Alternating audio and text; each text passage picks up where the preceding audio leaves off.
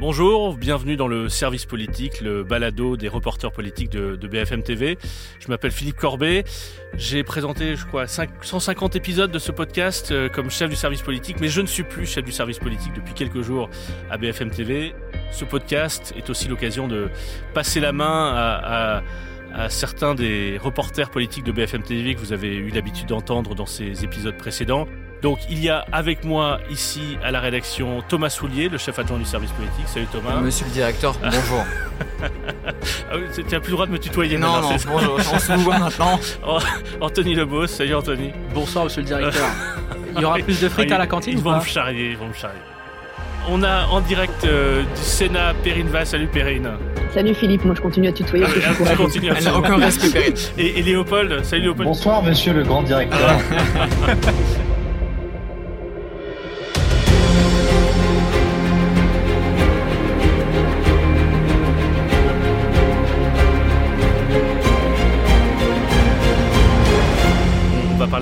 Où on en est. On est potentiellement à moins d'une semaine de l'adoption de ce texte euh, de réforme des retraites, à la veille d'une nouvelle journée de, manifestation. Euh, en ce moment, puisque nous sommes le vendredi 10 euh, mars à 16h07, Perrine, les sénateurs débattent du texte sur la réforme des retraites. Ils ont adopté cette semaine l'article 7 sur le passage de l'âge légal à 64 ans et ils doivent terminer l'examen du texte d'ici dimanche soir, donc dans deux jours. Où en est-on? Est-ce qu'il y aura un vote sur ce texte d'ici dimanche soir? Eh bien, c'est toujours la grande question, même si euh, le gouvernement a activé ce matin l'arme ultime, le 49-3 sénatorial, disent les sénateurs de gauche ici, qui est l'article 44-3 de la Constitution, qui en fait impose qu'il n'y ait plus qu'un seul vote à l'issue des débats. Il n'y aura plus de vote sur chaque plus de votes sur chaque article, plus d'explications de vote, ce qui prenait beaucoup de temps, plus la possibilité pour l'opposition de sous-amender, ce qui prenait beaucoup de temps.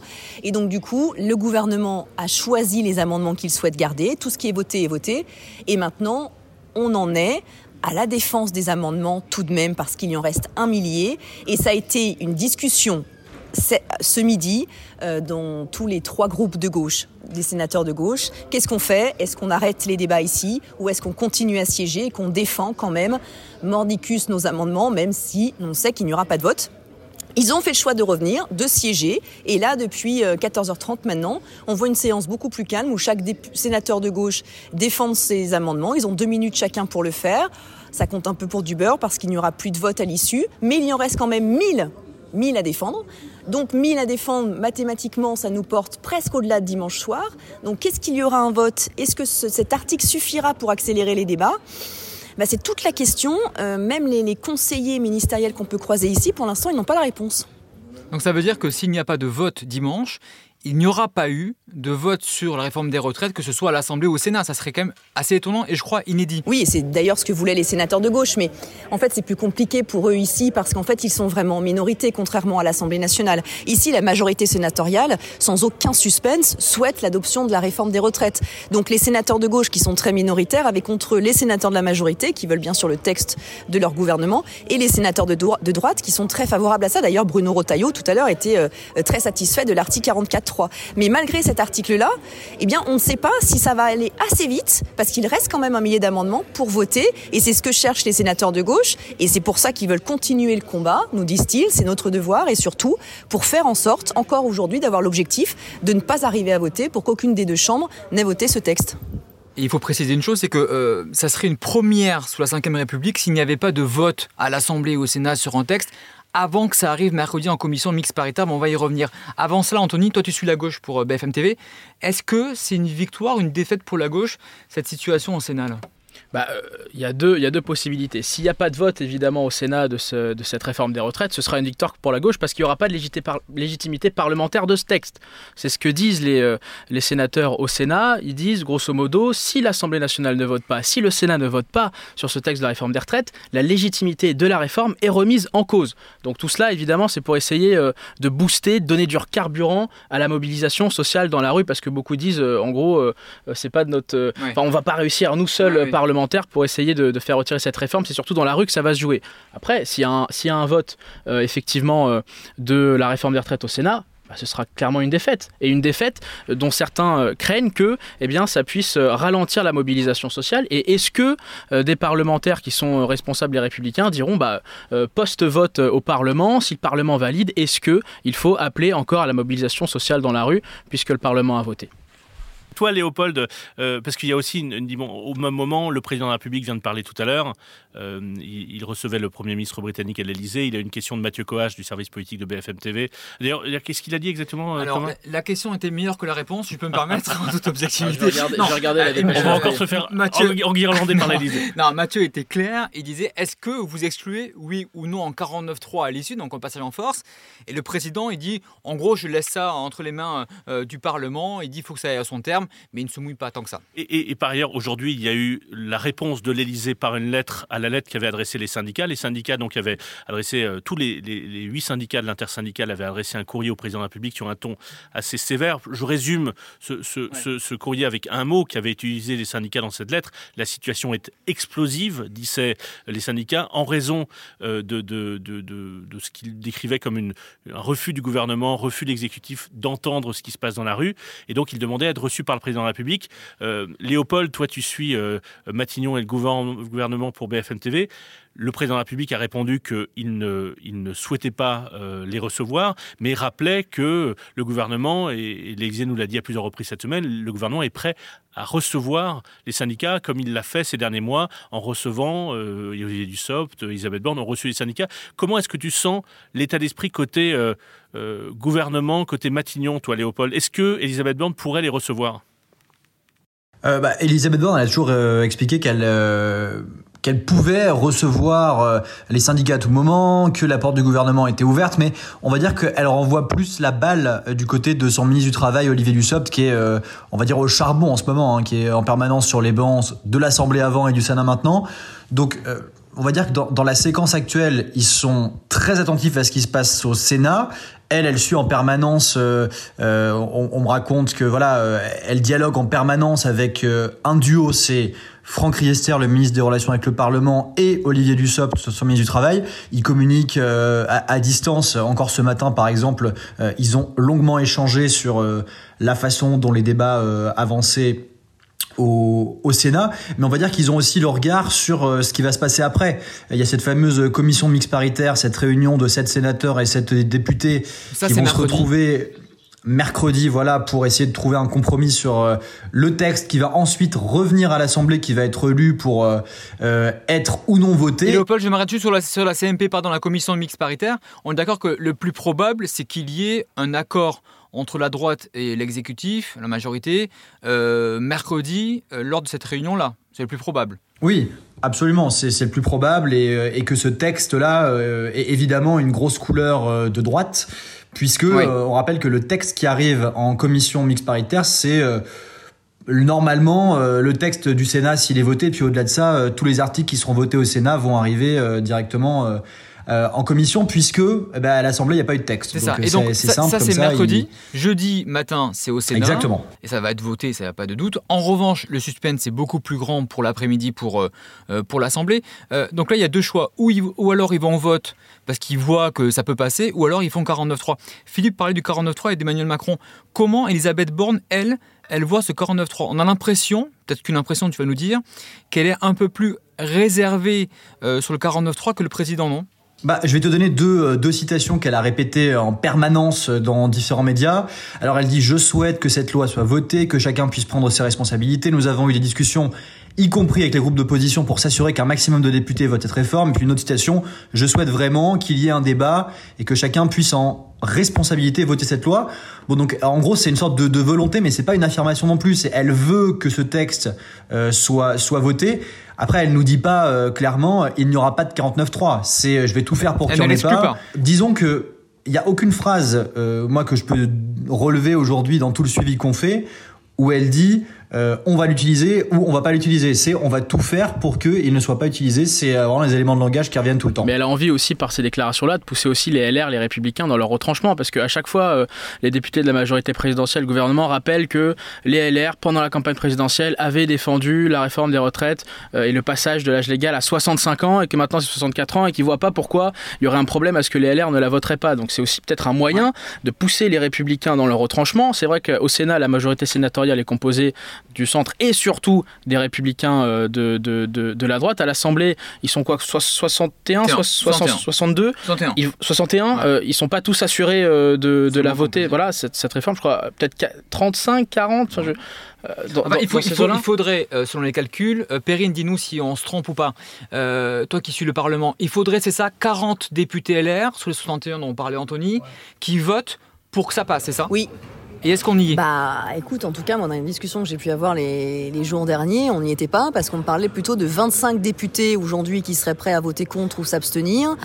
Euh, et même des députés euh, LR me disaient ça alors qu'eux-mêmes sont favorables à la réforme.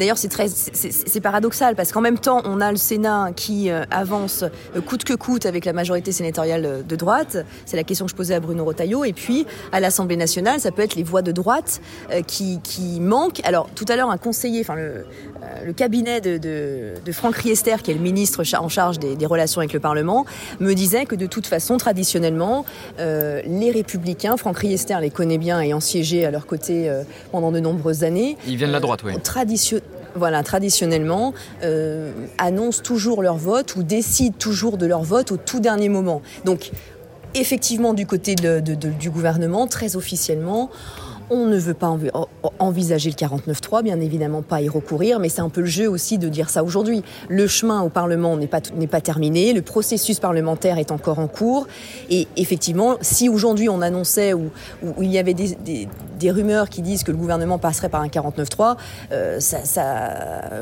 ils peuvent pas le dire aujourd'hui, puisque toutes les discussions continuent encore au Parlement tout de même. Et surtout qu'Emmanuel Macron, je le rappelle, est traumatisé par le 49.3 parce que lorsqu'il était ministre de François Hollande, il avait porté une loi, la loi Macron. Ouais. Lui, il pensait à l'époque que ça passait. Donc il avait dit à Manuel Valls, qui était Premier ministre à François Hollande, allons-y, allons au vote, ça va passer. Sauf qu'à l'époque, Manuel Valls avait dit, non mais ça passe pas. On va pas se faire avoir. Donc on fait le 49.3. Donc c'est la même situation en fait aujourd'hui. Et on verra qui pousse à quoi. Alors je refais la chronologie. On on le refait ensemble. Dimanche, le vote au Sénat. Mercredi, la commission mixte paritaire. Jeudi, un éventuel 49.3. On verra. euh, à l'Assemblée. Et la suite, ce- c'est quoi? C'est les motions de censure. Et là, on a travaillé sur une information tous ensemble, donc on va vous la donner en exclu pour le podcast avant de la donner à Oh, l'antenne. la mais classe quand même, quelle classe. Vous savez, il y a toujours des motions de censure quand il y a euh, un vote. En général, euh, les- la NUPES, toi, Anthony, tu les suis, dépose la leur. Et sauf que euh, les LR ne la votent pas, etc. Donc ça passe pas. Ouais. Le RN aussi dépose sa motion, personne ne la vote, ça passe pas. Là, il y aurait en coulisses eh bien, l'étude d'une euh, motion de censure transpartisane avec quelques LR assez remontés, euh, le groupe Territoire, euh, l'IOT, et peut-être quelques députés de gauche, Anthony. Oui. Et ils arriveraient à 58, c'est le seuil qu'il faut attendre pour déposer une motion de censure. Et là, tout le monde pourrait la voter, et donc le gouvernement, pour la première fois, tomberait. Ouais. Ça, ça serait une première.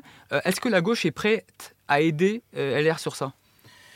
Il y a deux euh, styles de réponse. La première, c'est de dire LR est un parti républicain, on peut très bien euh, co-signer, voter une motion de censure pour faire tomber le gouvernement si on n'est pas d'accord avec euh, la réforme des retraites. Et puis une deuxième, une deuxième réponse, beaucoup plus nuancée quand même, où on appuie un peu sur le frein, c'est de dire attention, les motions de censure, c'est quand même un texte où il y a du contenu, il faudrait pas qu'on puisse non plus mettre notre nom sur n'importe quel contenu pour, en quelque sorte, approuver des marqueurs, des républicains, etc. Moi, c'est ce que me disait une députée écologiste. Attention au contenu, mais c'est tout à fait possible si jamais cette motion de censure elle est large, c'est-à-dire elle exprime un ressenti, euh, un mécontentement Ça sur le, dépend sur le comment- projet. comment il écrit, ça dépend de son écriture et de sa rédaction.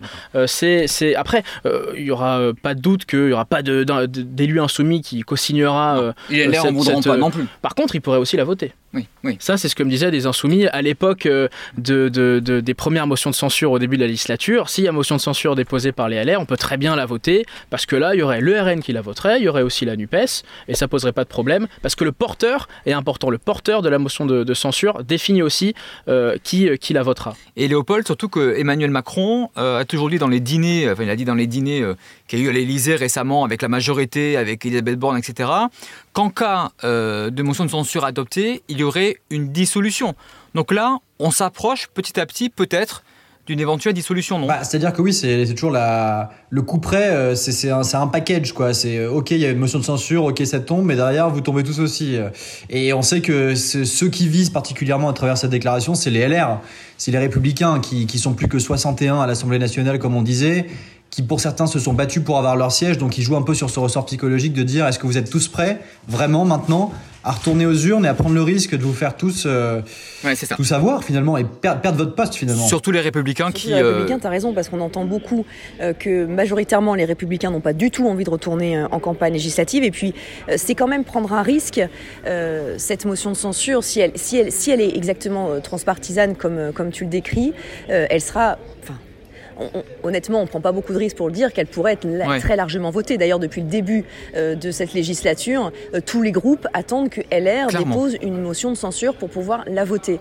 Euh, mais ce qu'on entend aussi beaucoup dans les travaux de l'Assemblée nationale, c'est qu'aujourd'hui, s'il y a une dissolution, pour beaucoup de députés, le vainqueur, c'est le Rassemblement national, qui pourrait revenir à l'Assemblée nationale avec encore plus que 89 députés. Il y en Ouais. a même qui, qui, qui parlent de 150 députés. C'est tout à fait une, une projection au doigt mouillé, mais en tout cas, c'est la crainte de beaucoup de députés. Donc, Non, mais elle est réaliste. c'est pour ça qu'effectivement, je, euh, c'est- c'est intéressant à- observer cette démarche, en effet, mais elle peut, elle peut avoir beaucoup de conséquences. Et peut-être que s- il y a des députés qui auront ça euh, en tête et qui euh, ça les empêchera de soit sauter le pas, euh, soit de voter.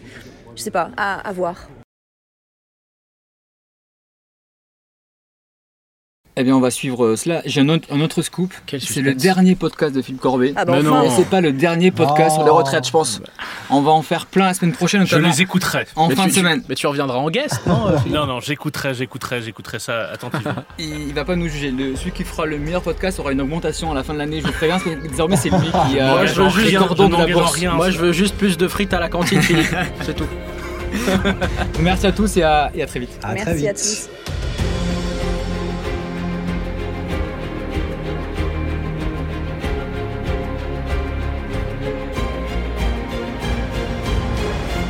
Merci de votre fidélité à ce podcast. J'espère que vous serez toujours aussi nombreux malgré l'absence de Philippe Corbet parce qu'il a un fan club assez impressionnant.